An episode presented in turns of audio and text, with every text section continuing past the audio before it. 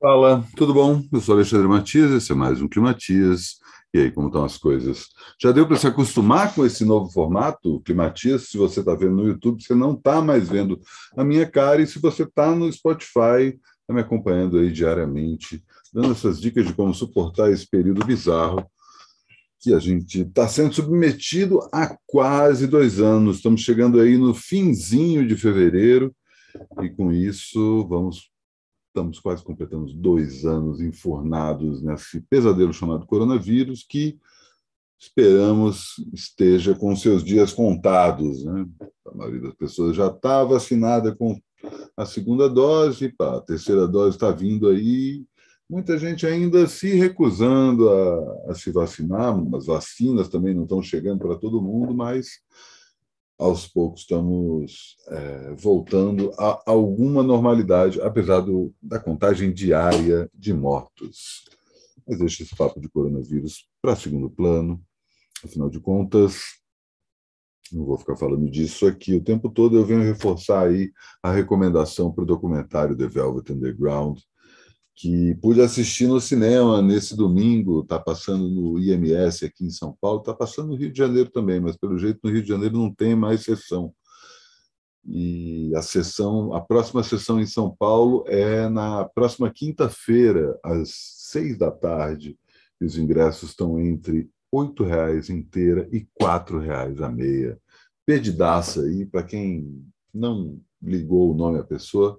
Velvet Underground é uma das bandas mais importantes do século passado, uma das bandas que desvirtuou o, a música pop de um caminho propriamente, como é que eu posso falar, mais comportado, mais delicado, e esse filme do Todd Haynes, eu já falei desse filme aqui, o Todd Haynes ele pega uma série de imagens de arquivo, consegue falar com um monte de gente diferente, o filme é conduzido aí principalmente pelos amigos de infância do Lou Reed, pelo próprio John Cale, pela Maureen Tucker, os dois últimos é, baixista e violonista, né? tocava viola no Velvet Underground, também tocava teclado, e baterista dessa banda, com várias falas, tanto do Sterling Morrison quanto do Lou Reed, infelizmente já falecidos, e integrantes dessa banda primordial para entender a cultura e a arte do século passado. E aí,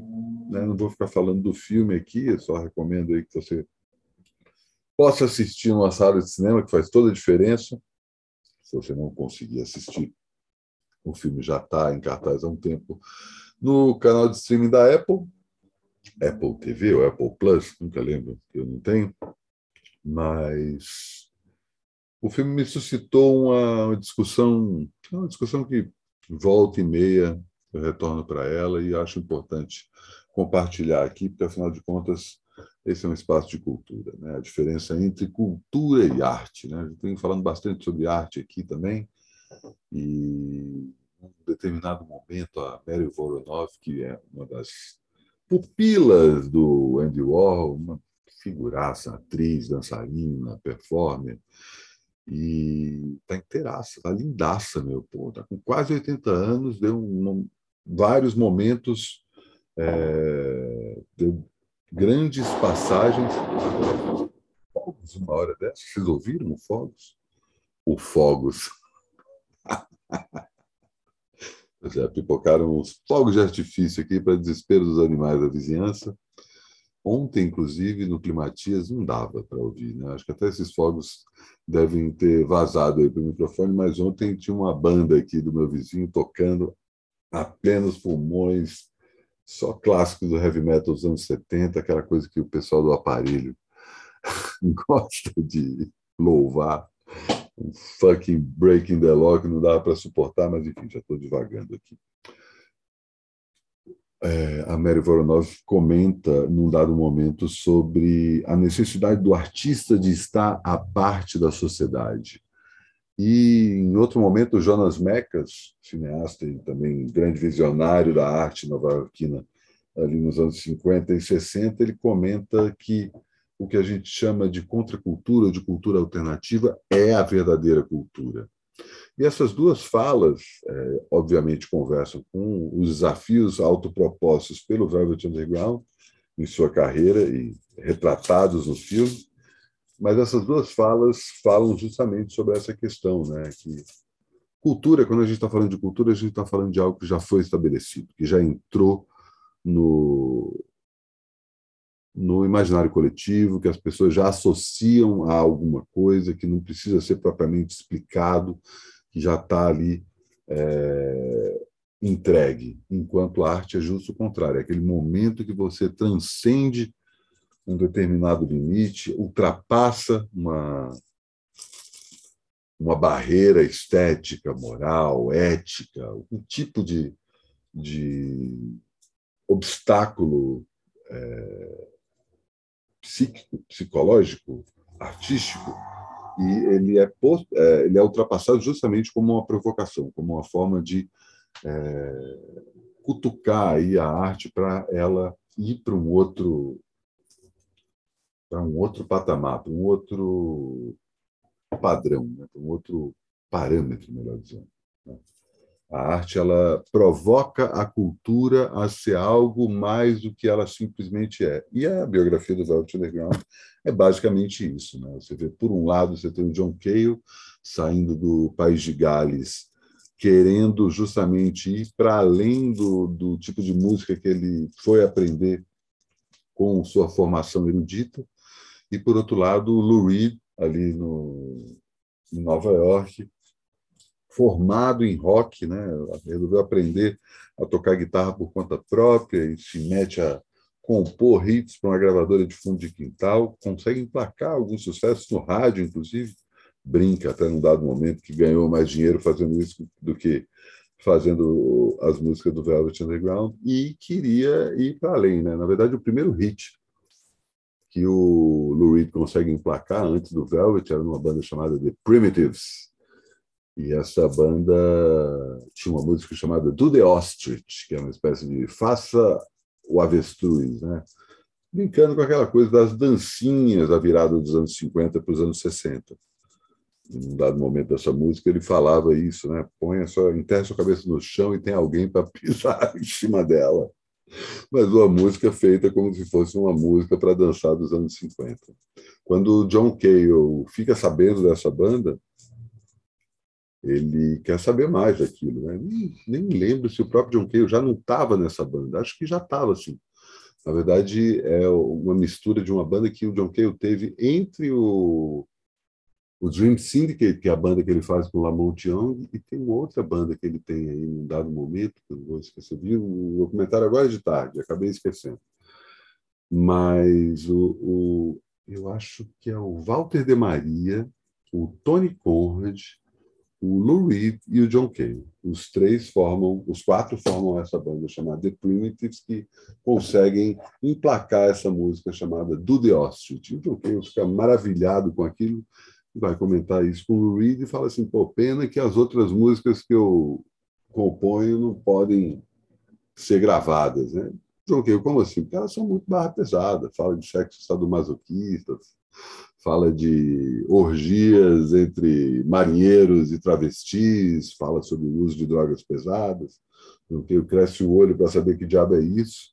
E assim nasce o Velvet Underground, né? que, claro, por ter sido apadrinhado pelo Andy Warhol, né? que também estava ali logo no começo, e ver aquela banda ali, cara, tem alguma coisa nessa banda aqui que precisa ir além. E ele produz o primeiro disco, embora não tenha feito absolutamente nada no estúdio, também é outra coisa que é, que é comentada no filme, mas só o fato dele estar tá ali já elevava ali o sarrafo para as pessoas quererem fazer algo mais do que simplesmente é, continuar a cultura, né? justamente fazer arte. A arte pressupõe a transgressão, a arte pressupõe a, o, a extravasão, né? e acho que a gente está nessa para isso, né? para fazer arte, para expor a nossa própria expressão de uma forma que é, outros cogitem a possibilidade de é, cogite aquela possibilidade que a gente está propondo como uma realidade, algo que não seria cogitado caso não fosse proposto.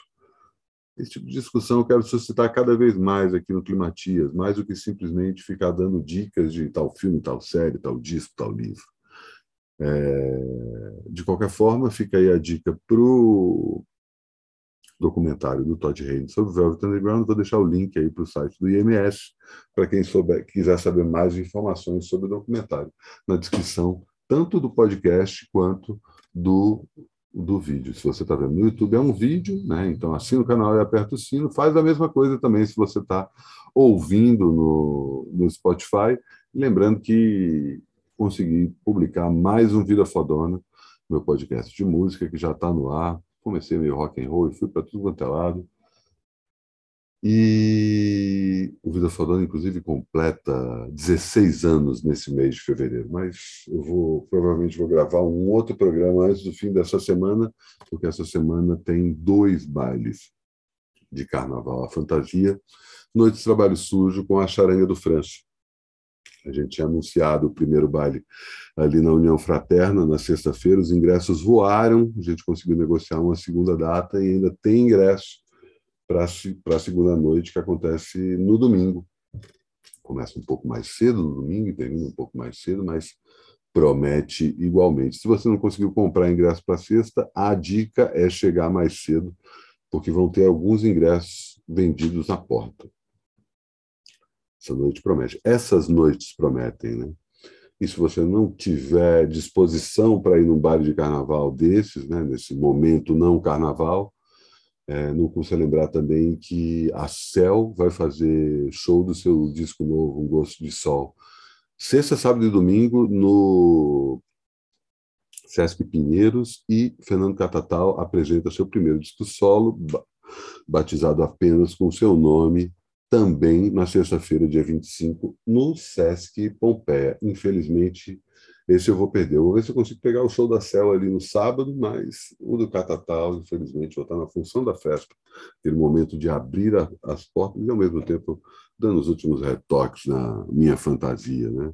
Eu, Luiz e Danilo começamos discotecando quando, mais ou menos ali por volta das 11, 11 e meia, Tiago França puxa sua espetacular charanga para um baile daquele. Ele já deu uns teaserzinhos de músicas novas que ele está ensaiando exatamente para esse baile e também faço dou um outro teaser aqui no que diz respeito a essa festa. Eu, Luiz e Danilo vamos tocar só música brasileira. Talvez no segundo baile a gente toque música gringa, não sei. Tem um papo também que pode aparecer o tal do Silva Sax Guy. Enfim, não vamos botar muita regra, afinal de contas é carnaval. É, mas garante aí seu ingresso, o link para comprar seu ingresso, o ingresso para o dia 27 está aí na descrição do vídeo ou do podcast, dependendo de onde você está ouvindo. E assim encerro mais um Climatis. Tinha mais alguma coisa que eu ia falar? Hum, ah, claro! Nesse domingo eu consegui estrear, mesmo contra todas as possibilidades, mais uma edição do Tudo Tanto, meu programa sobre música brasileira. Na verdade, essa entrevista devia ter sido feita um pouco antes, só que o Fábio Golfetti, fundador do Violeta de Outono, embarcou para Inglaterra, onde ele começa no próximo domingo uma turnê com o Gong. Ele faz 27 shows em 28 datas só na Inglaterra, em lugares pequenos, e falando bastante sobre isso. E ele tá, inevitavelmente conta a história do Violeta de Outono em pouco mais de uma hora. Fábio, é sempre um prazer conversar com ele. Deixei também lá no, na descrição do Tudo Tanto os links para você é, sacar o que o Violeta tem feito e também conhecer. Né? Muita gente, infelizmente, não conhece Violeta de Outono. Nunca é tarde. Agora sim, assim me despeço de mais um de Matias. Semana começando, não sei se você vai ouvir isso no começo da manhã, da segunda-feira ou no final do domingo, mas transformações acontecendo, experimentações em pleno andamento aqui no Climatias, afinal de contas, tem que testar os limites, né? Deixe seu like no vídeo, deixe seu comentário e continuamos amanhã. Até lá.